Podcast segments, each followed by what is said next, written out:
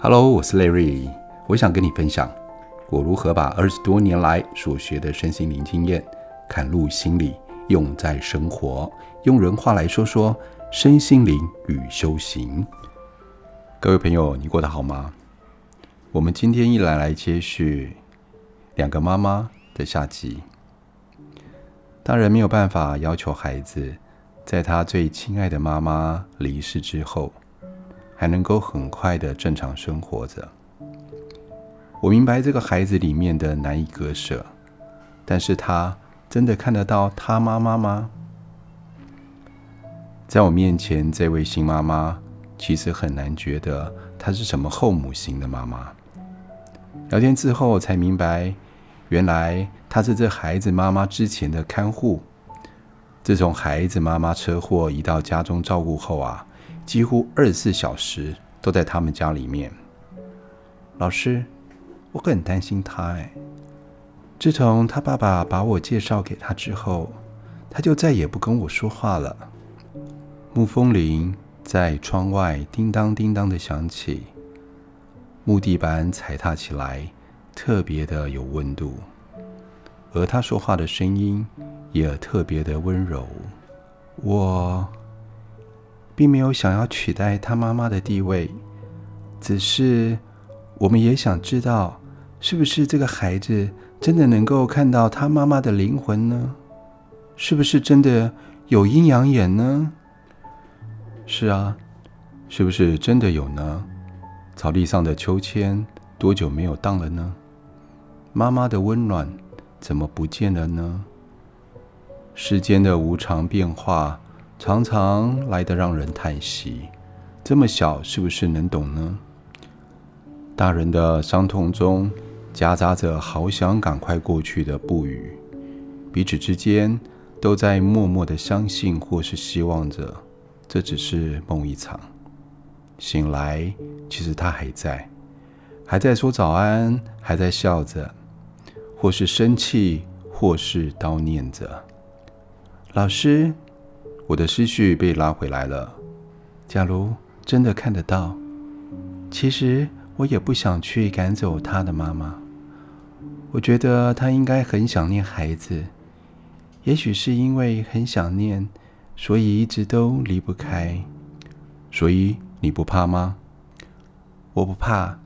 其实如果那真的是他妈妈，我也就放心了。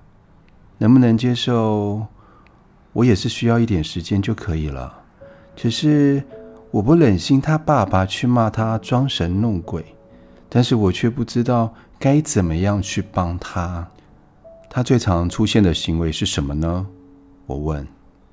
啊，听他爸爸说啊，他会穿上那个他妈妈的那个衣服，哦，说是他妈妈叫他穿的啦。啊，很神奇的是，那真的是哦，他之前喜欢穿的那个衣服啊。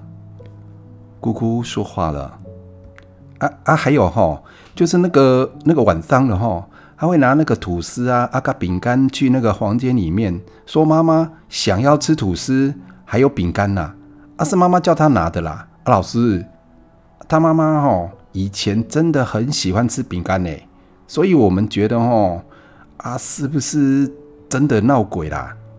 姑姑说话真的是又快又急。我可以感觉到姑姑很想赶鬼，新妈妈倒是不太忍心。老师，我们只是想知道她的那个阴阳眼哈，是真的吗？如果那个不是她妈妈，啊啊，我们该怎么办呢？如果那个不是她妈妈，我们只能驱鬼了。我开口说道。啊，对对啦，哦，我就跟你说啊，有鬼不好啦。会对小孩子不好啊，要赶走啦！姑姑一边比手画脚，一边急切地说：“但是如果真的是他妈妈，我想我们也赶不走啊。”我说：“啊，这样子啊，是哦，啊，对啦，啊，可是啊，不是去投胎了吗？还是莲花烧得不够多啦？”姑姑自言自语着说：“莲花旋转。”紫灰飞扬，黄纸朱砂，木鱼招魂灵。是啊，这些祝福和祈愿孩子的妈妈，你为何要留恋不愿离去呢？你是不是有什么想跟孩子说的呢？走出大门，依约我会再回去。铁门关起的同时，我看了一眼秋千架。我会再回来帮你说话。我知道他有心愿未了。人生在世，你不是只有你自己。每每我在灵魂沟通的时候，都会知道，知道他们其实已经守护在你身边好久好久。你哭，他们陪着你哭；你笑，他们陪着你笑。有些事情，你真的要等到自己已经不存在世界上，才会明白。那些大声的争吵、甩门就走的身影、争执的画面，其实竟然也那么的珍贵。铁门关起时那一眼的秋千架，多天我一直忘不了。我承诺我会帮他说话，我知道他的担心，也知道孩子可能的状况。灵魂沟通没有那么单纯，人和人之间纠结的无奈和心碎，没那么容易过得去。要好好的活着，不然他们会心碎。这天我又来到这家门口，这次新妈妈在家等着我。老师，我请她姑姑去接她，我想单独跟你谈一下。这孩子啊，我带了快一年。我很心疼他的状况。我不知道鬼神，但是我都去庙里面烧香拜拜，希望孩子的妈妈能够不要受太多的苦。但是后来孩子的妈妈走了，孩子他也不太理我。他停了一下，看了看窗外，也看了看二楼。如果真的有鬼，那么我在想。是不是孩子的妈妈有什么愿望呢？希望我们帮她做什么呢？如果有，我一定会想办法的。怎么说？我问。这孩子的爸爸不信鬼神，在故事时用的意思也很简单。我在想，是不是有什么没有做好？我们可以在哪做些补偿呢？是不是因为这样子，他有愿望，我们还没有帮他做到呢？所以他才一直跟着小孩。的确是妈妈还在，但妈妈，你可不可以不要再哭了？不要再哭了。你永远不知道孩子记得是什么。大人总认为孩子所记忆的那些，应该是带他出去玩的过程。或者是给他买玩具的开心，但其实也许只是一个想靠近你身上气味的拥抱，也许是你冲好牛奶递给他时握在手上的温度，也许是轻拍他哄他睡觉时的感觉。他真的能够看到灵魂吗？他妈妈过世之后啊，将近一个月，他开始每天拿食物回到自己的房间。跟爸爸说，他想跟妈妈玩扮家家酒。刚开始，我们都以为他只是想念妈妈。后来有几次，他能说出他妈妈的习性跟个性，我们才觉得事情好像有点不同。面对孩子的新妈妈这样问，我看着她很担心的表情，突然不知道该怎么回答。没多久。孩子放学被姑姑牵进走进家门，孩子看到我的表情相当警觉，很快的就跑上二楼。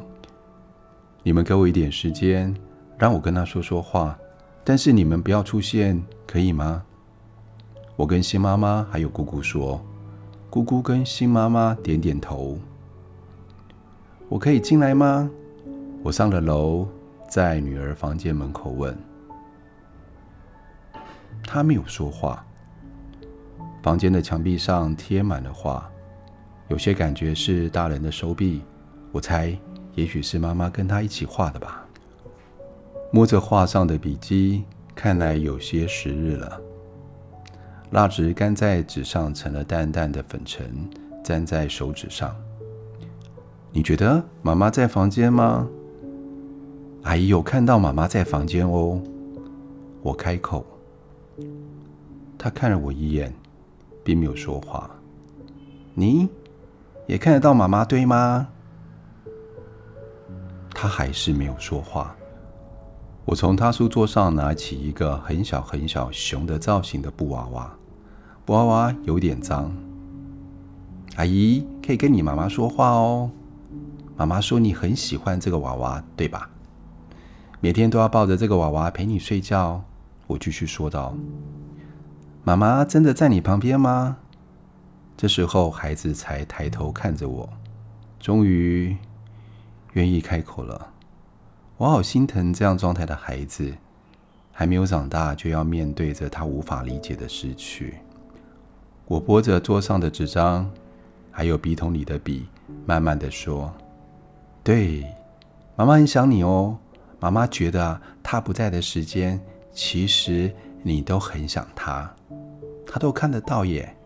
我也看得到他。”他突然跟我说：“你想看到他吗？”跟他一起玩，然后跟他一起吃东西。其实啊，就算你看不到他，但是妈妈都陪着你，陪着你上学，陪着你吃饭，陪着你睡觉。妈妈喜欢在后面抱抱你，对吗？他点了点头，接过我手里的熊娃娃。我妈妈最喜欢吃白吐司了。他补了一句。他喜欢烤过的，妈妈每天都会陪我，晚上都陪我。爸爸有了新阿姨，就忘记妈妈了。其实妈妈一直都在，是爸爸忘记她了啦。妹妹，你现在有两个妈妈耶，一个是新的妈妈，一个是原来的妈妈，她还陪着你。我看到她的妈妈坐在床边看着我。然后看了看故事书，我模仿她的妈妈坐在床前，然后跟她说：“妈妈说你每天晚上睡觉都喜欢听故事，对吗？那妈妈还记得我最喜欢的故事吗？”这时候其实我有一点紧张，因为有时候灵魂告诉我的讯息不见得那么稳定，尤其是判断书名。我只能赌赌看喽。那我妈妈晚上最喜欢念的故事书是什么呢？阿姨，你知道是哪一本吗？我看着孩子，我不知道该怎么办。我站在孩子的床前，坐了又坐，看了又看，旁边的故事书好多本。孩子的妈妈仿佛可以感觉到我的迫切。她似乎可以知道我很想要帮助她的孩子。这时候，妈妈蹲在我的面前，不断地指在故事堆里上一个看起来像小公主的娃娃。我听不见妈妈说的书名，书名对我来说一直很难翻译。我的手指头划过每一本书的书名，指尖左右来来回回，到底是哪一本书呢？到底是哪一本书呢？突然，妈妈给我看了一个竹子的影像。我从故事堆里看到了不大本的书名，写着《竹子公主的故事书》。孩子看到我拿那一本书的表情，是我这辈子都不会忘记的。他接过我的书，把书抱在怀里。那一刻，时间好像停止，阳光照在地板，照在孩子的画上。心里的花在一本书上展开了。故事到这里，谢谢大家的聆听。每次灵魂沟通的时候啊，就会有家属跟我分享家人朋友给他们的压力。你还没有忘记啊？为什么这么多年还走不出来呢？你看别人都走出来了，都走过来了，你怎么还不行呢？